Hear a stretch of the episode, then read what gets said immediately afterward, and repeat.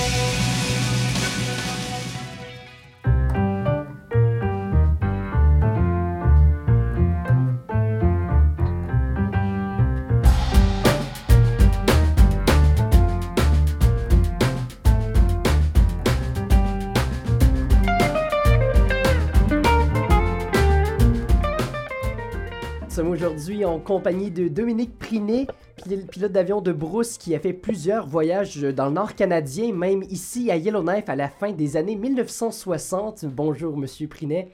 Bonjour monsieur. Nous avions, nous nous avions entretenu avec lui en novembre dernier car il, il venait tout juste de publier le livre Pilote du bout du monde. Aujourd'hui, il est à Yellowknife à l'occasion du Midnight Sun Fly-In qui se déroulera cette semaine. Notre journaliste de l'Aquilon, Cristiano Pereira, qui s'était entretenu avec lui en novembre dernier, est aussi avec nous. Cristiano, je te laisse la parole.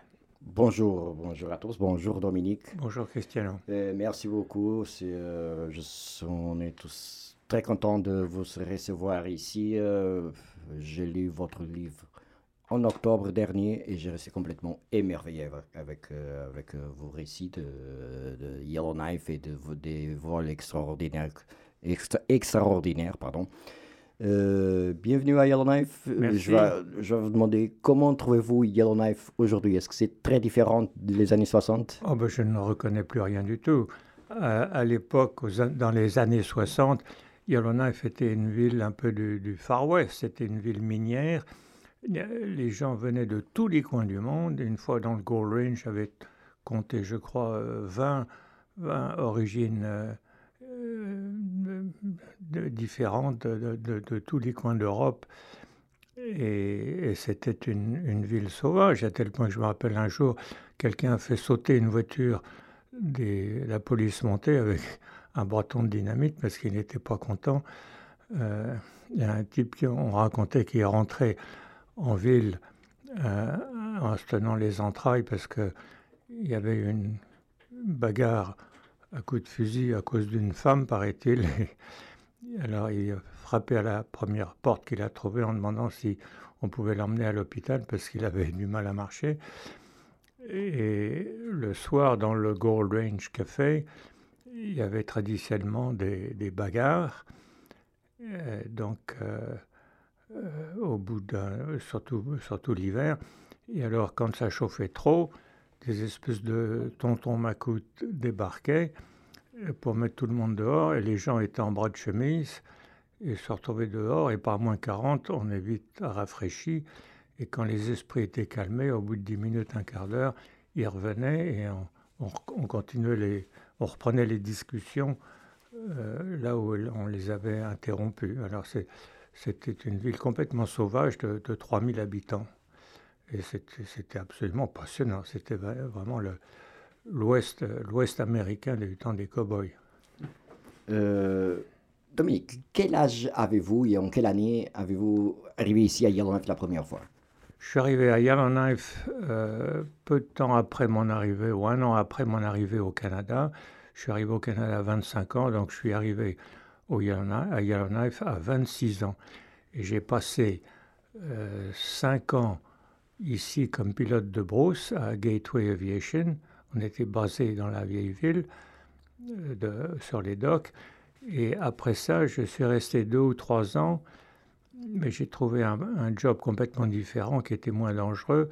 Je travaillais comme économiste et, et ingénieur avec une petite compagnie qui s'appelait Gemini North, qui était gérée par Pat Carney, une femme extraordinaire qui est devenue ministre euh, de- des affaires de, l'industrie, je crois, et ensuite euh, sénatrice, et que je, avec qui je suis toujours en contact. Et nous avons fait les premières études socio-économiques euh, dans les territoires du Nord-Ouest à l'occasion du projet de construction du pipeline de la vallée du Mackenzie, qui finalement n'a pas été construit à la suite d'une autre commission, Berger Commission, qui a euh, continué ce que nous avions commencé et qui a décidé qu'il ne fallait pas construire le pipeline. Alors j'ai passé donc au total euh, 7 ans ou 8 ans à Yellowknife de 66 à 74 à peu près. Bien sûr. Et euh, j'ai euh, lu, je me souviens de lire dans le livre que à un certain moment vous avez écrit que ces années que vous avez passées ici, c'était les plus belles années de votre vie. Ab- Absolument. Et ça m'a, ça m'a, ça m'a sauvé. Je suis arrivé au Canada complètement euh, déprimé, effondré, accablé, euh, parce que j'avais du mal avec euh, ma famille qui était très exigeante, euh, très, très intellectuelle, une famille qui remonte à 500 ans, et j'avais l'impression d'avoir déçu tout le monde en n'entrant pas à l'école normale supérieure, le- ce qui se fait de mieux, et euh, c'était trop dur pour moi. Alors j'étais complètement perdu. Je suis arrivé au Canada, j'ai volé un peu en Colombie-Britannique et un peu par hasard, je me suis retrouvé à Yellowknife.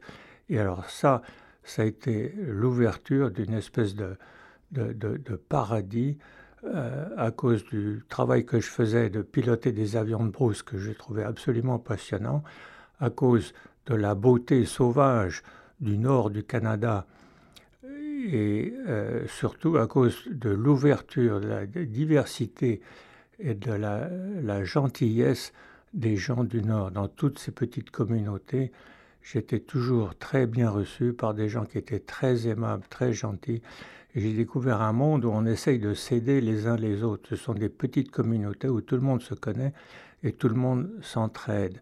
Et, la ville de Yellowknife m'a fasciné parce que c'était à l'époque encore une petite communauté où tous les gens se connaissaient et s'entraidaient.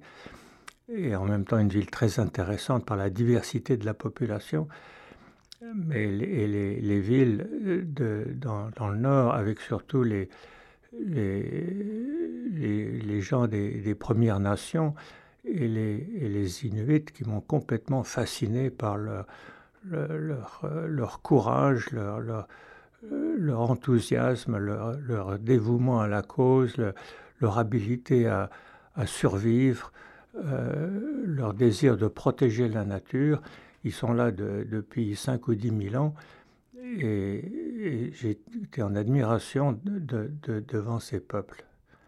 Donc tout cet environnement m'a absolument fasciné. Donc, vous avez effectué des vols un peu partout le, Grand Nord canadien et euh, les territoires du Nord-Ouest. Euh, quel genre de gens transportez-vous? Euh, C'était des chercheurs d'or, pas juste. C'était extrêmement varié. Il y avait vraiment de tout. Il y avait évidemment des chasseurs, des trappeurs, des pêcheurs, des, des- touristes des lodges sur le Grand Lac des Esclaves et le Grand Lac de l'Ours, euh, surtout des touristes américains. Il y avait des gens du gouvernement qui allaient dans les petites communautés, euh, y compris des gens qui étaient complètement à côté de, de leur place parce qu'ils arrivaient d'Ottawa avec des idées préconçues. J'en ai un type qui me disait qu'en arrivant à, à Coppermine sur la côte arctique, qu'il fallait euh, organiser des égouts dans le permafrost et mettre des tuyaux à deux mètres sous terre, des trucs complètement aberrants. Euh, mais c'était plein de bonnes intentions. Il y avait euh, des, des gens malades, euh, blessés, ou des, par exemple des femmes, jeunes femmes en train d'accoucher mais avec difficulté, qu'il fallait emmener à l'hôpital. Et les, les femmes m'énervaient parce qu'elles sont toujours en train d'essayer d'avoir des bébés au mois de janvier, au février, quand, quand il fait noir, il fait moins 40, euh, il y a de la neige et des tempêtes et du blizzard. Euh, J'avais envie de leur dire, mais la prochaine fois, euh, faites des bébés au mois de juin ou au mois de juillet, pas, pas au mois de janvier, c'est trop dur. Et puis, j'avais des, des prospecteurs, des types qui cherchaient de la- de l'or et des, des gens qui cherchaient du gaz et du pétrole. Alors, il faut emporter des, des, des caisses de dynamite et des détonateurs pour faire sauter, pour faire de la, recherche euh, géologique.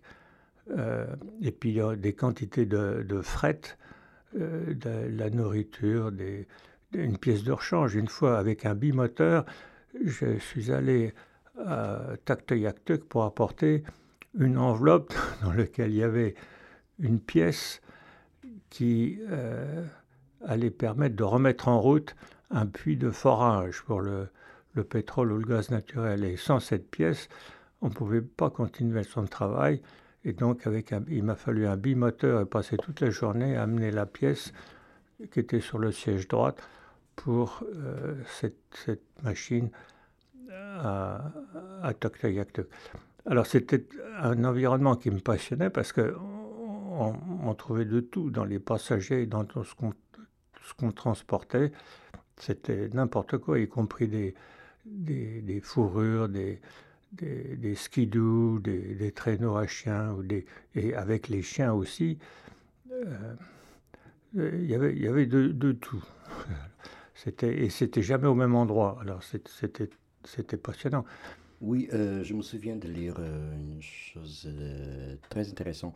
Vous avez écrit euh, à un certain moment que vous avez un peu le, sentiment de contribuer à l'ouverture du, Grand Nord, de- d'aider euh, voilà, le- les gens à faire euh, ce qu'il fallait, ce fallait faire, no- notamment les évacuations médicales, des choses comme ça.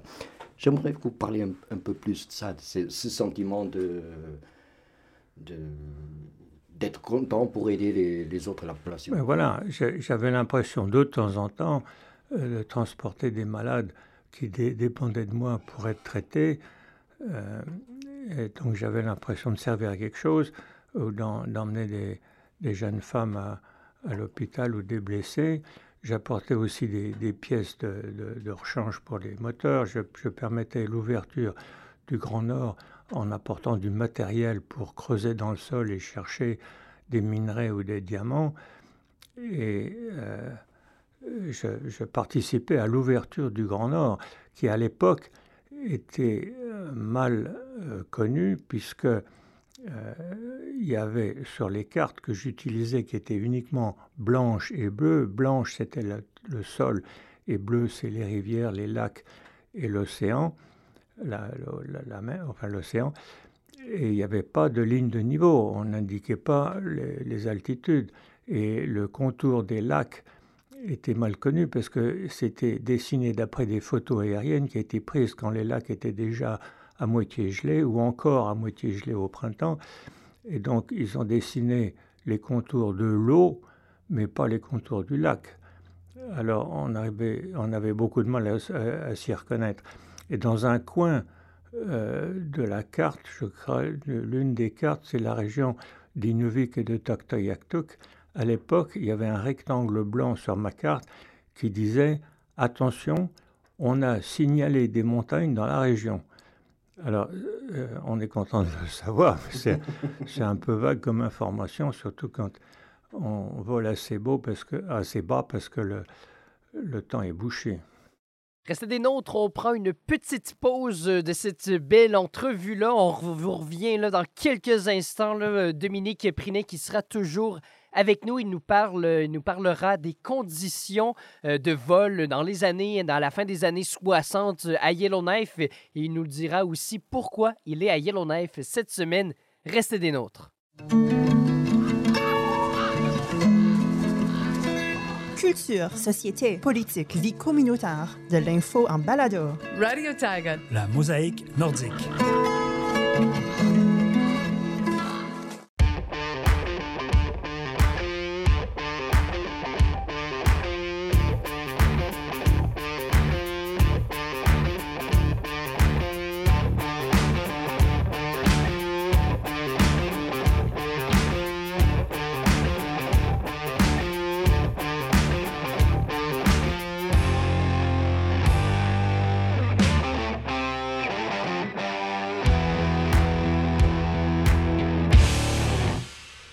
Théâtre aujourd'hui à Franklin Express. On avait un tirage de concours à faire avec l'association franco-culturelle de, de Yellowknife, la FCY. Baptiste Foisy, responsable de la programmation, qui est avec nous. Et qu'est-ce qui se passe là, Baptiste? Alors voilà, oui, c'est ça. Je vous ai euh, joué un tour. Alors je vous dis depuis tout à l'heure qu'on va procéder au tirage de 5 laissés-passer pour euh, aller voir Folk on the Rocks. Eh bien, on va effectivement procéder à ce tirage-là, Oh, mais pas aujourd'hui. Pas aujourd'hui? Pas aujourd'hui, parce que, euh, tiens, dans ma mensuétude, j'ai décidé que euh, je voulais vous accorder quelques jours de plus pour euh, devenir membre de la FCY, pour également peut-être mettre à jour ces informations de membres et s'inscrire surtout au concours et pouvoir aller voir Folk on the Rocks du 14 au 16 juillet prochain. Mais alors, on procédera plutôt à ce tirage. Roulement de tambour vendredi C'est vendredi que je serai de retour à Oh. Franklin Express. Et là, cette fois, je tirerai pour de vrai cinq noms, cinq personnes qui, euh, se pro- qui auront euh, des laissés-passer pour aller voir Folk on the Rocks. Alors voilà, je- pétard mouillé, euh, je suis désolé. Question toute simple pour toi, Baptiste, là, pour s'inscrire au concours, comment qu'on fait? Ben, ouais, d'abord, la première chose, euh, Raphaël, c'est qu'il faut être membre de l'AFCY. Oh. Si je pige quelqu'un qui, est, euh, qui est dans le concours et qui n'est pas membre, je vais me faire un malin plaisir de déchirer euh, nom et de procéder à une autre euh, pige. Mais, euh, donc, d'abord, il faut s'assurer d'être un membre en règle. Ça, c'est-à-dire que si vous n'êtes pas certain que votre abonnement est toujours valide, rendez-vous sur notre site web et euh, essayez de rentrer vos informations. Si vous n'êtes pas capable, vous ne vous rappelez pas de votre mot de passe ou quoi que ce soit, pesez sur le bouton, on va vous renvoyer un mot de passe, on va vous gérer. Appelez-nous s'il le faut, on va vous accompagner là-dedans. Ensuite, quand vous avez euh, le, quand vous, êtes, savez que vous êtes membre, ensuite vous pouvez vous rendre sur euh, la page Facebook de la FCY et là vous allez trouver là, un lien pour pouvoir participer au concours. Il faut remplir un petit formulaire, il faut répondre à une question piège pour savoir Oh. quel est l'artiste francophone présent à Folk on the Rock cette année. Tu viens de le mentionner, là, donc ceux qui ont des grandes oreilles vont peut-être s'en souvenir. là. Ouais, alors voilà. Il y a, euh, je vous dis que la légende de Calamity Jane va être en spectacle euh, vendredi soir, gratuitement, euh, sur, euh, dans le parc Sambaki. Et puis d'ailleurs, il y a aussi Sunaira, puis il y a aussi euh, Flora and the Fireweeds, qui sont des artistes francophones qui seront à Folk on the Rocks. Cette année, nous, je pense qu'on va accepter toutes ces réponses. Là. Si vous êtes un peu malin, vous, avez déjà, euh, vous êtes déjà sur vos pitons et en train de progresser. Les chances sont très bonnes. hein. Si vous êtes membre de la FCY, vous allez là-dessus. En ce moment, une des raisons d'ailleurs, c'est que j'ai tant le concours, c'est parce qu'on avait euh, trop peu de participants, à mon avis. Et là, je voulais donner une chance équitable à, tous nos monde, membres. ouais. Euh, alors voilà. Et euh, je pense que si vous remplissez le concours, c'est le- probablement la façon la plus facile de rentrer gratis à Folk on the Rock cette année. Bon, ben, c'est cool ça, Baptiste. Merci beaucoup d'être euh, passé euh, avec nous aujourd'hui. Puis, comme tu l'as mentionné, on se redonne rendez-vous ce vendredi pour tirer les gagnants. Alors, vendredi, on est de retour ici euh, à Franklin Express et on fait le tirer et on fait tirer les billets. Il n'y aura pas de deuxième chance cette fois. Allez, en ligne. C'est le temps d'aller s'inscrire euh, de notre côté. Nous, on poursuit avec euh, les vilains pingouins et juste après ça, on revient avec Dominique Prinet, qui est euh, pilote d'avion de brousse, qui a fait plusieurs voyages là, à la fin des années 1960 ici à Yellowknife. Reste des nôtres.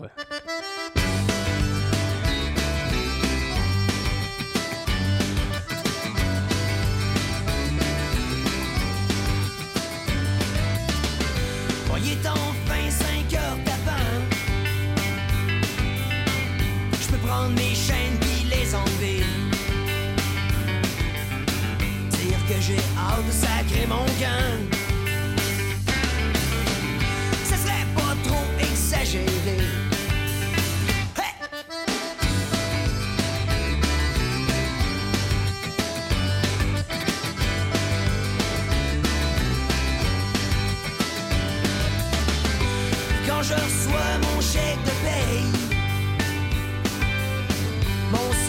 Net dit que je suis lavé.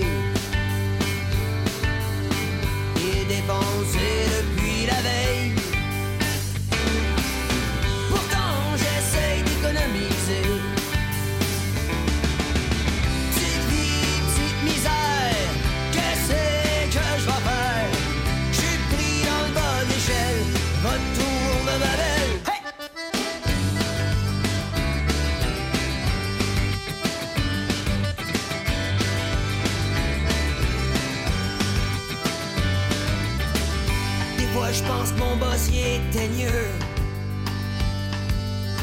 Il dit que je devrais être reconnaissant.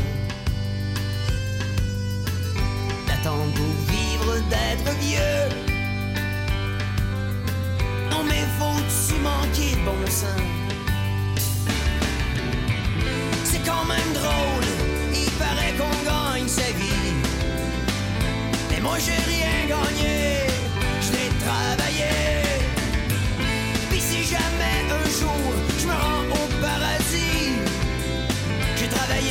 Admissions, puis mon boss va brûler.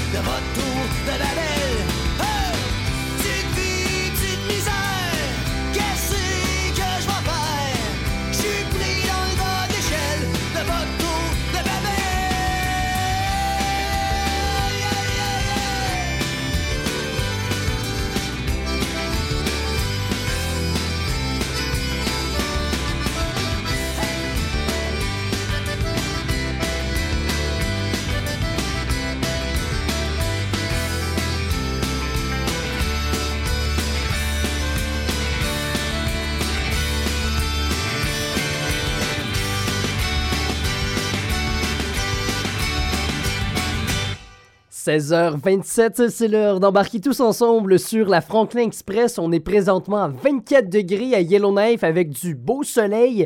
C'est aussi l'heure de replonger dans notre entrevue avec euh, le, pilote retraité de brousse, Dominique Prinet. C'est reparti.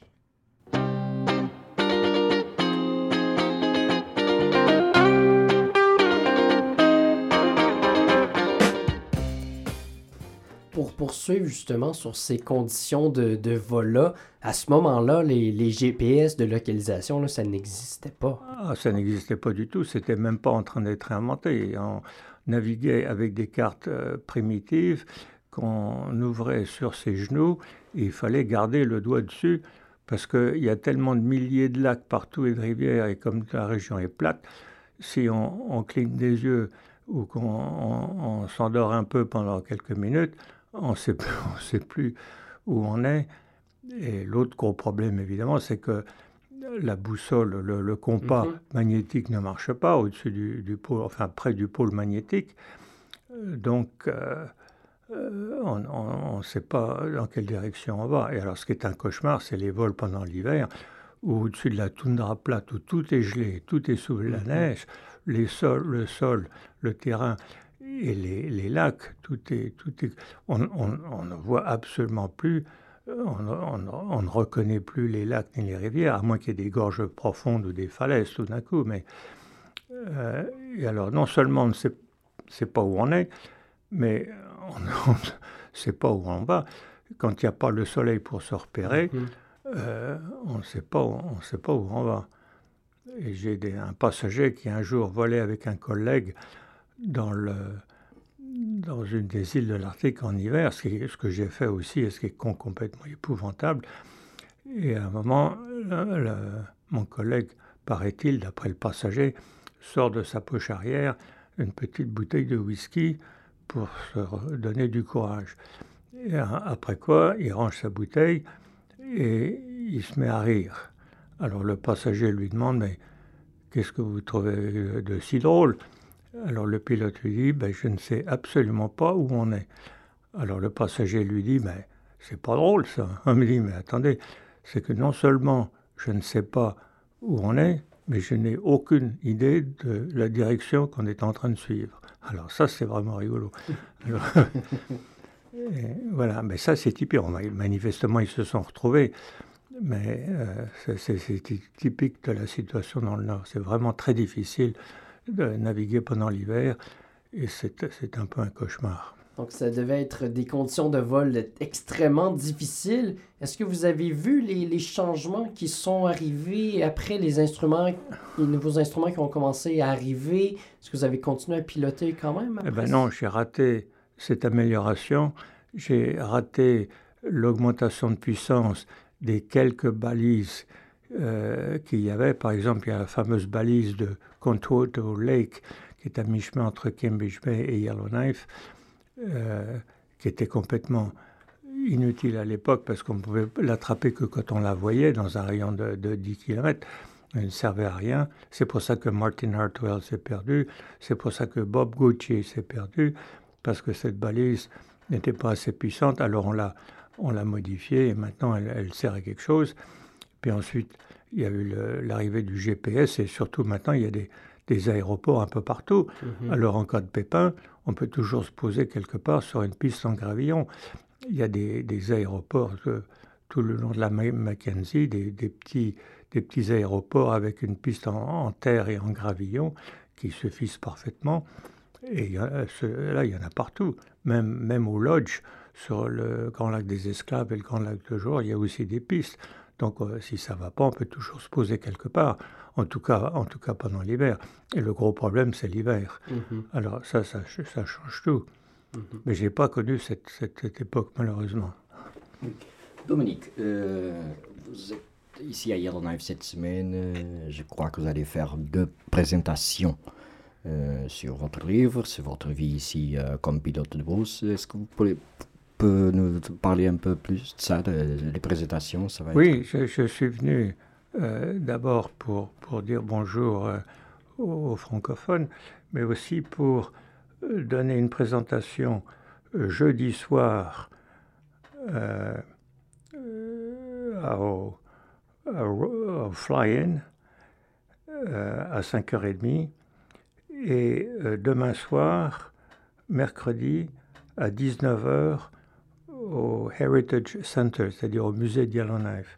Demain soir, c'est ouvert à tout le monde à 19h au, musée de Yellowknife. Ça sera des présentations évidemment en anglais où je montrerai les photos que j'ai prises à l'époque euh, des communautés dans les territoires du Nord-Ouest, des gens, des communautés et quelques, quelques avions au musée. Et puis le lendemain, jeudi soir, au fly-in, à 5h30, je parlerai plus euh, d'avions parce que ça s'adresse à des, des pilotes.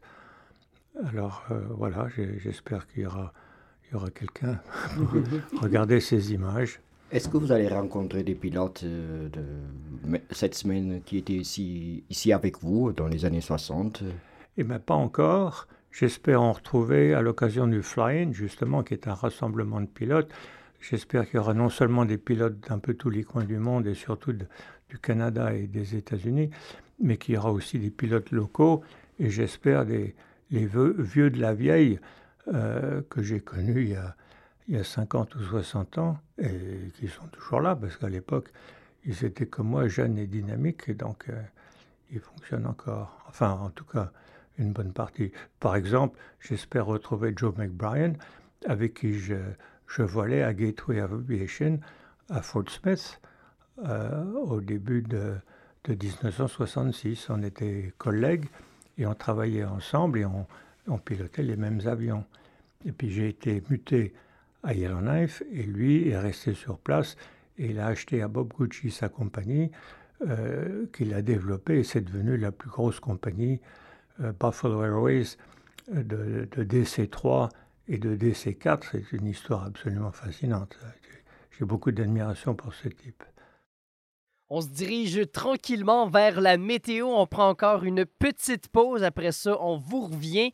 Monsieur Prinet qui va vous raconter son vol le plus incroyable qui lui est arrivé. Vraiment là, une histoire là, inusitée à couper le souffle. Restez des nôtres. Culture, société, politique, vie communautaire, découverte musicale. Radio Taiga. La mosaïque nordique.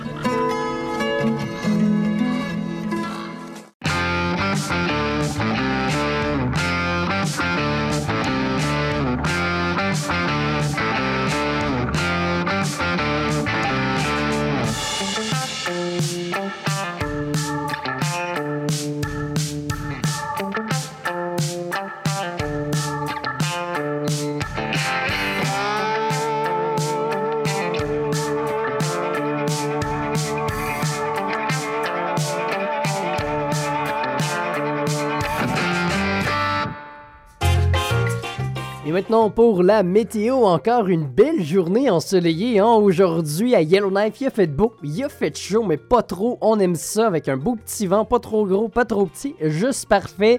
24 degrés pour le moment, minimum de 14 qui est annoncé pour ce soir et cette nuit. On, et on aura peut-être de la pluie cette nuit, mais elle va s'arrêter demain qu'on revient avec une journée généralement ensoleillée. Un beau 22 degrés, ça va remonter à 26 à partir de jeudi. Sinon, à River, on est 1 degré en dessous de Yellowknife à 23 degrés avec encore du beau soleil. 13 comme minimum ce soir, peut-être de la pluie. Et on revient à la charge avec du beau soleil demain. Et finalement, c'est à Inuvik qu'il fait le plus chaud aujourd'hui. Avertissement de chaleur en rigueur quand même. On est à 31 degrés avec du gros, gros, gros soleil. Grosse journée chaude en plus. Puis il y aura peut-être de la pluie aussi ce, ce soir et cette nuit. donc ça doit être un peu humide. J'espère que la pluie va au moins faire tomber toute cette grosse atmosphère-là. On tombe à 24 demain et on revient à la charge avec des grosses températures jeudi et vendredi avec 29 et 31 degrés.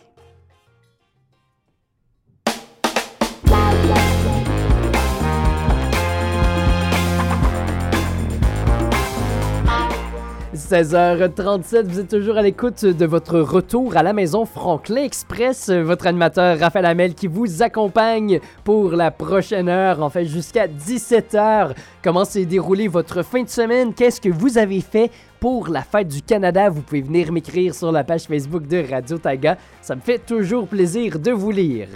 Je vous rappelle que Dominique euh, Prinet est toujours avec nous, euh, pilote de brousse à la retraite qui a fait plusieurs vols euh, à la fin des années 1960 à Yellowknife. Il nous raconte son anecdote de son vol le plus extraordinaire dans quelques instants. Restez des nôtres juste avant, on fait une petite escape vers, vers The Pina Colada Song.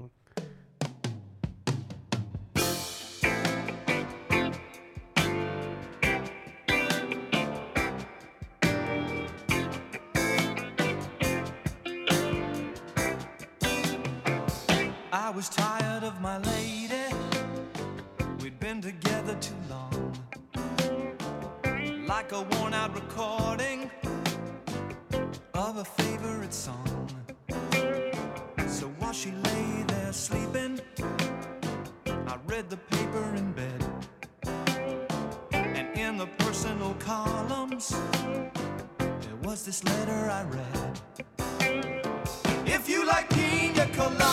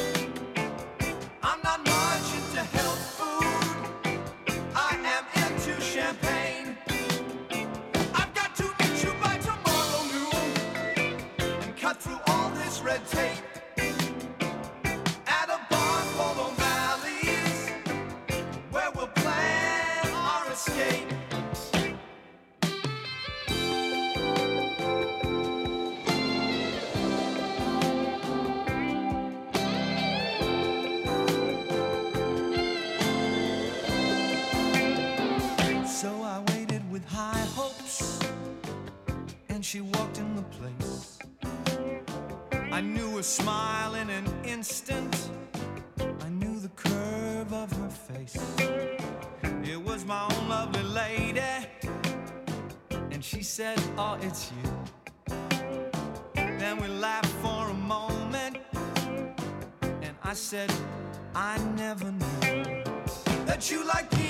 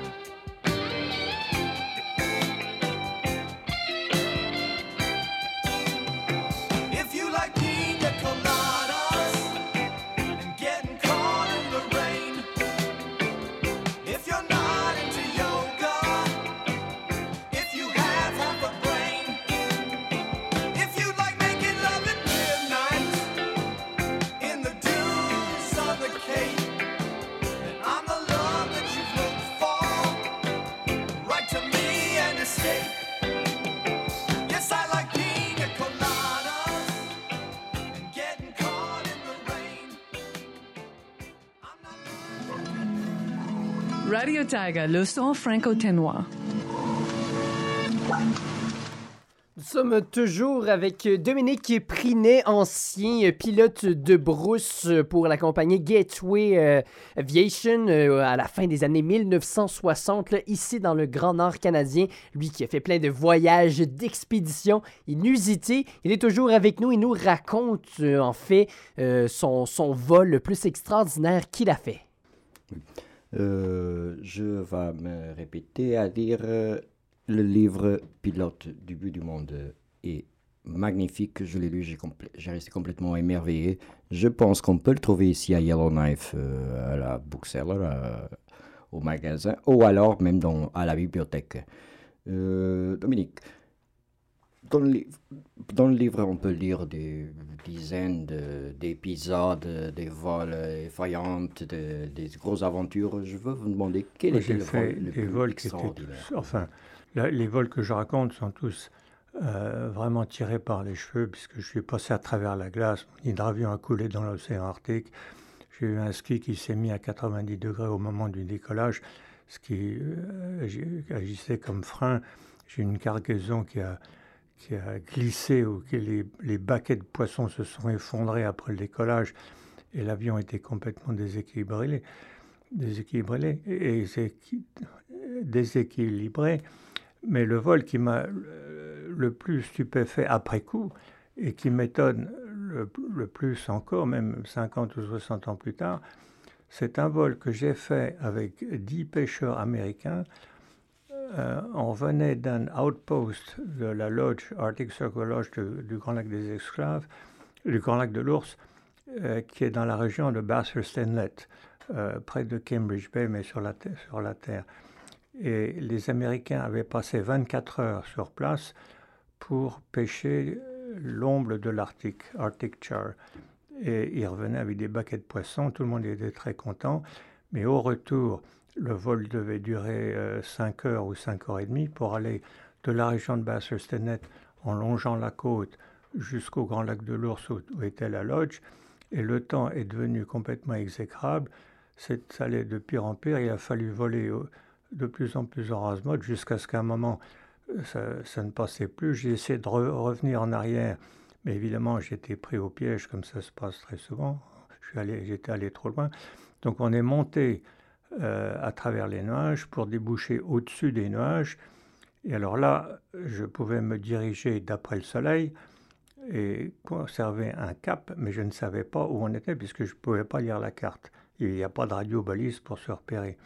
Alors on a volé comme ça pendant peut-être une heure. Euh, Ensuite de quoi le, le dessus du nuage est monté à, à une altitude telle que je ne pouvais pas rester au-dessus. Donc on est rentré dans les, dans les nuages. Et là j'étais vraiment très embêté parce que je ne savais plus où j'étais et je ne savais plus dans quel sens, dans quelle direction je volais. Sauf euh, en suivant le compas gyroscopique, mais qui ne garde pas le, cap pendant très longtemps, peut-être 20, 20 minutes ou une demi-heure, et ensuite il commence à précessionner. Et j'étais aussi très inquiet du risque de givrage. Mais effectivement, on a attrapé du givrage et le, givre s'est accumulé sur les pas de l'hélice, euh, sur le- les, les pales d'hélice, sur le, euh, euh, le cockpit, sur le pare-brise, sur les ailes et sur le fuselage et sur la queue. Donc, il est devenu de plus en plus lourd. J'ai augmenté la puissance du moteur jusqu'à ce qu'on atteigne la puissance de décollage. J'ai sorti les volets comme au décollage pour augmenter la portance le plus possible. Moyennant quoi, on continuait à descendre. Et je savais que le- les nuages descendaient jusque dans la toundra. Alors je me suis dit, bon, ben, on a 20 minutes, euh, au rythme où on descend, plein moteur, euh, et on a 20 minutes, et ensuite on va heurter le sol à vitesse de croisière, et ça, sera la fin. Alors j'ai regardé derrière moi pour savoir euh, comment réagissaient les passagers, et je me suis aperçu que tout le monde était très calme. Il y a la moitié des passagers qui dormaient, le type à, ma droite dans le cockpit dormait, et le reste euh, était très heureux ou lisait des livres et tout le monde était content. Alors je me suis dit, ben, pourquoi leur faire passer un petit papier pour les prévenir qu'ils avaient 20 minutes? Ils sont contents, moi je suis content, tout le monde est content. Donc on continue comme ça.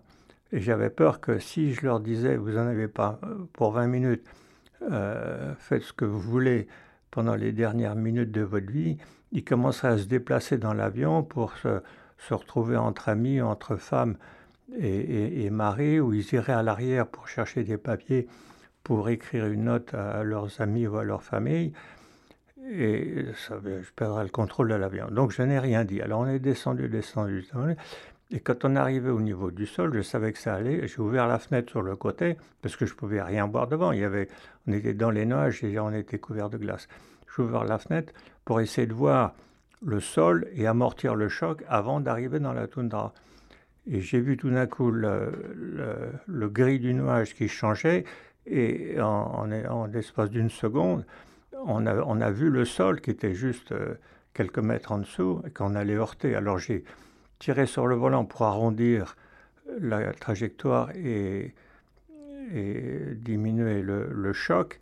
On est passé à grande vitesse au-dessus d'une zone de rocher. Je me suis dit, ça, c'est vraiment pas de chance. J'étais furieux parce qu'on aurait pu peut-être s'en sortir si on avait heurté la toundra. Mais heurtant des rochers, on est foutu. Et quand l'avion a fini par, par, tomber du ciel et heurter le sol, au lieu de heurter la toundra ou les rochers, on est tombé dans de l'eau. Et c'est complètement par hasard parce que je ne voyais rien devant et je voyais juste en dessous de l'avion. Je ne savais pas dans quoi on allait, euh, ce qu'on allait heurter. Et alors là, dès qu'on s'est posé, j'ai réduit le moteur. Et dès que j'ai réduit le moteur, l'avion a ralenti. Je ne savais pas si on posait sur une rivière, sur un lac ou quoi. Et euh, l'avion a commencé à couler. Évidemment, il était couvert de glace et a commencé à basculer par l'arrière. Alors j'ai dû augmenter le moteur et demander à mon passager à droite d'ouvrir sa fenêtre et de suivre le sol. Il voyait, lui, le, bord du lac. Et moi, je ne voyais rien de mon côté. Il n'y avait que de l'eau et du brouillard. Alors il m'a guidé et à un moment, ben, je lui dis, on va chercher, essayer de voir une petite plage sur laquelle on peut s'échouer. Alors il, a il regardait et tout d'un coup il me dit à, gauche, à droite, il suivait, suivait le rivage. Et tout d'un coup, ah, là il y a une petite plage. Alors on tourne de 90 degrés à droite et on voit effectivement, je vois une petite plage. Et on, arrive et on, arrive à toute vitesse sur la plage et on monte sur la plage, le nez en l'air la queue dans l'eau. Et là, j'étais complètement ahuri. C'est incroyable, après cette chute, d'en arriver là. Alors, je, je, réduis le moteur pour le laisser refroidir. Et à ce moment-là, je vois mon passager à droite qui il regarde par la fenêtre. Je lui dis, mais qu'est-ce que vous voyez? Il me dit, je regarde les tentes. C'est un peu comme s'il m'avait dit, euh, je regarde passer une vache ou une jeune fille en vélo. Euh, pourquoi deux tentes au milieu de la toundra? Alors, je sors la tête de mon côté et je vois effectivement deux tentes. Alors je, je savais ce que c'était que ces deux tentes. Tous les 1000 km, pendant les mois d'été, on trouve effectivement des camps de un ou deux chercheurs et en général un cuisinier. Il y a une tente où on dort et une tente qui sert de salle de réunion et de cuisine avec une grande table et des bancs. Et ils passent euh, six semaines là à faire de la recherche, peut être zoologique, biologique, géologique, tout ce qu'on veut. Et donc on était chez des, des gens qui cherchaient quelque chose. Alors à ce moment-là, il y a une petite dame qui arrive de l'arrière en me disant Est-ce qu'on est arrivé à la lodge du Grand Lac de l'Ours? Je lui dis Non, madame, on a encore deux heures de vol à faire. Mais il, faisait si, fait si mauvais que je me suis dit qu'on allait s'arrêter pour prendre une tasse de café. Ah, chic alors, me dit-elle, euh, justement, je voulais me dérouiller les jambes. Alors je lui dis, mais madame, si vous dérouillez les jambes, n'allez pas trop loin parce que il y a tellement de brouillard, c'est tellement épais que même les, les mouettes circulent à pied. Là-dessus, euh, j'ai fait descendre les passagers quand le moteur finit par refroidir un peu euh, par l'avant euh, sur l'échelle, parce que l'arrière était, était, dans l'eau, les flotteurs étaient couverts de glace, il y avait un, un pouce de glace partout. Là. Et j'en les ai fait descendre euh, par l'échelle du, cockpit qui permet de descendre sur le flotteur. Ils se sont assis sur le haut du flotteur, glissé le long du flotteur, et le haut du flotteur était au-dessus de la plage, peut-être un pied ou deux au-dessus de, du sable. Et on, est tous allés dans la tente principale, qui était la, la la cuisine. On a été accueillis par deux géologues et par le cuisinier.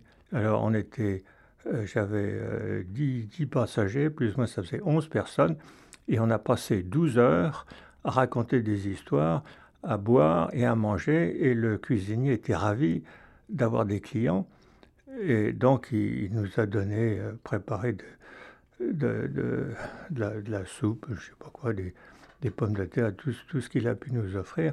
Il a passé toutes les 12 heures à- à nous nourrir. Et les passagers étaient ravis, racontaient des histoires de pêche et me demandaient de leur raconter des histoires d'avion. Et 12 heures plus tard, euh, le, le brouillard s'est levé et il y avait un plafond de peut-être 100 mètres, entre 50 et 100 mètres. Mais en dessous, la visi- visibilité était absolument infinie. Donc on a décollé, la glace avait fondu de l'avion, donc on a pu repartir. Entre-temps, j'avais trouvé où on était en parlant au, au gé- géologue. Et euh, euh, donc on est rentré et on est arrivé à la lodge à 7 heures du matin, juste à temps pour le petit déjeuner.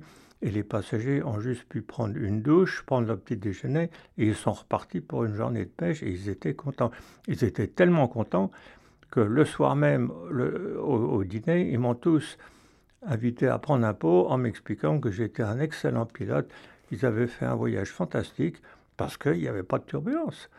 Et c'est tout ce que vous voulez. Ils trouvaient que c'était admirablement organisé. Quand il fait mauvais, on fait escale, on prend un attend, on, prend, on, fait, on attend que le temps se lève et quand le temps s'est amélioré, on, on repart. Ils trouvaient ça remarquable et, et ils ont trouvé le vol excellent. C'est pour ça qu'ils m'ont. Donc je suis rentré dans ma chambre en titubant, mais j'ai jamais rien dit aux passagers et encore moins au directeur de la lodge parce que je voulais pas risquer de perdre mon boulot.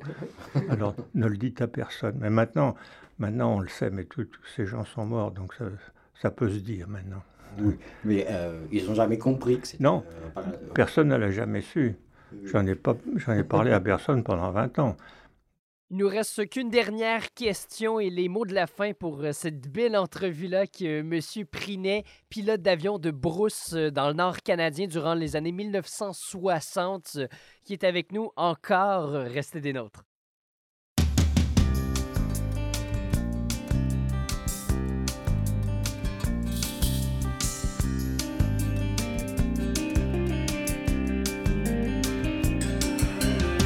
Dis-moi pourquoi les animaux Comment les hologrammes. Y a-t-il un trou dans le pôle Nord? Où sont allés les dinosaures? Où sont allés les dinosaures?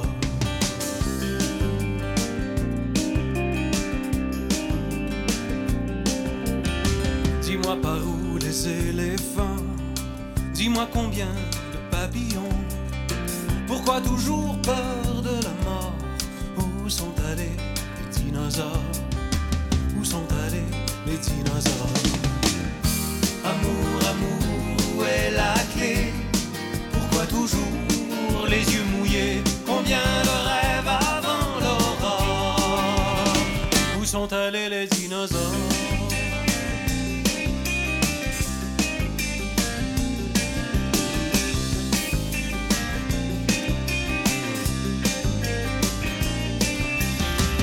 Qui ces phrases apprises par cœur. Pourquoi les cœurs épris d'eux-mêmes? Pourquoi les absents toujours en tort? Où sont allés les dinosaures? Où sont allés les dinosaures?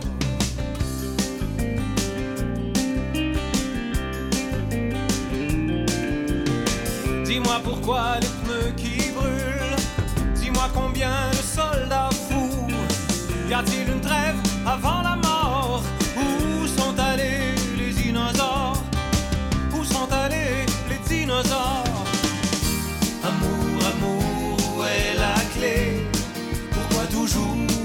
Les yeux mouillés Combien de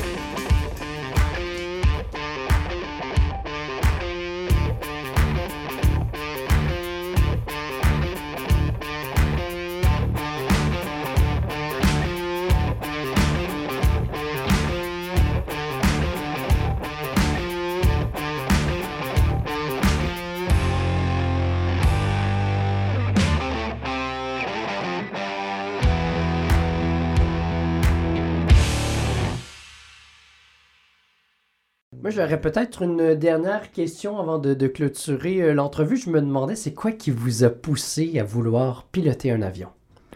Ah ben, c'est une passion que j'ai eue depuis, depuis tout petit. Ça, c'est dans les gènes, je ne sais pas d'où ça sort. Mais dès que j'étais tout petit, j'ai toujours dit que je voulais être, pilote. Et euh, bon, j'ai commencé une carrière pour faire de la recherche scientifique, euh, être ingénieur. Et, euh, et puis, ce n'était pas du, tout ça que j'avais envie de faire. Et j'ai fini par faire ce que je voulais faire, c'est-à-dire être pilote. Donc, quand je suis arrivé au Canada, euh, je ne savais pas quoi faire. Je voulais être bûcheron d'abord, mais comme les camps en janvier étaient fermés, janvier 65, il fallait bien que j'avais quelque chose. Je suis arrivé avec 200 dollars en poche et ne connaissant personne. Donc j'ai trouvé un boulot tout de suite parce que j'avais une qualification de pilote professionnel et d'instructeur en France. J'ai pu avoir l'équivalence au Canada et comme il n'y avait pas de boulot comme bûcheron, j'ai trouvé un boulot comme pilote. Et c'est là que j'ai découvert le Canada et le vol au Canada, en BC d'abord, et, surtout dans, les territoires du Nord-Ouest, à, Yellowknife.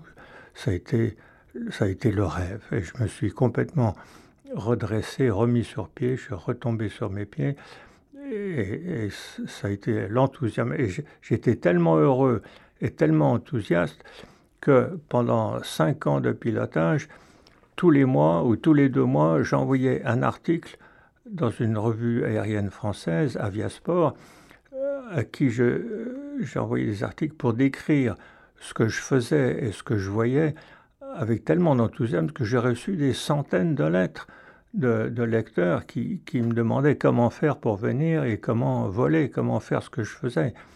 J'étais tellement heureux à Yellowknife qu'il fallait que je partage mon enthousiasme et comme je ne connaissais personne et que j'avais pas le temps de voir les gens parce que j'étais toujours en train de voler, il fallait que je l'écrive pour le partager et c'est ce que j'ai fait. Donc les histoires que j'ai publiées récemment, c'est simplement un résumé de tous les articles que j'avais publiés dans les années 60. Oh wow, une expérience remplie d'aventures. Euh, je te laisse dire les mots de revoir, Cristiano. Oui, euh, encore merci beaucoup Dominique pour partager toutes ces histoires avec nous. Euh, je continue à dire que je, euh, je, conseille, je, recommande beaucoup le livre Pilote du bout du monde euh, de Dominique Prigné. On peut le trouver ici à la bookstore, bookseller mm -hmm. ou à la bibliothèque.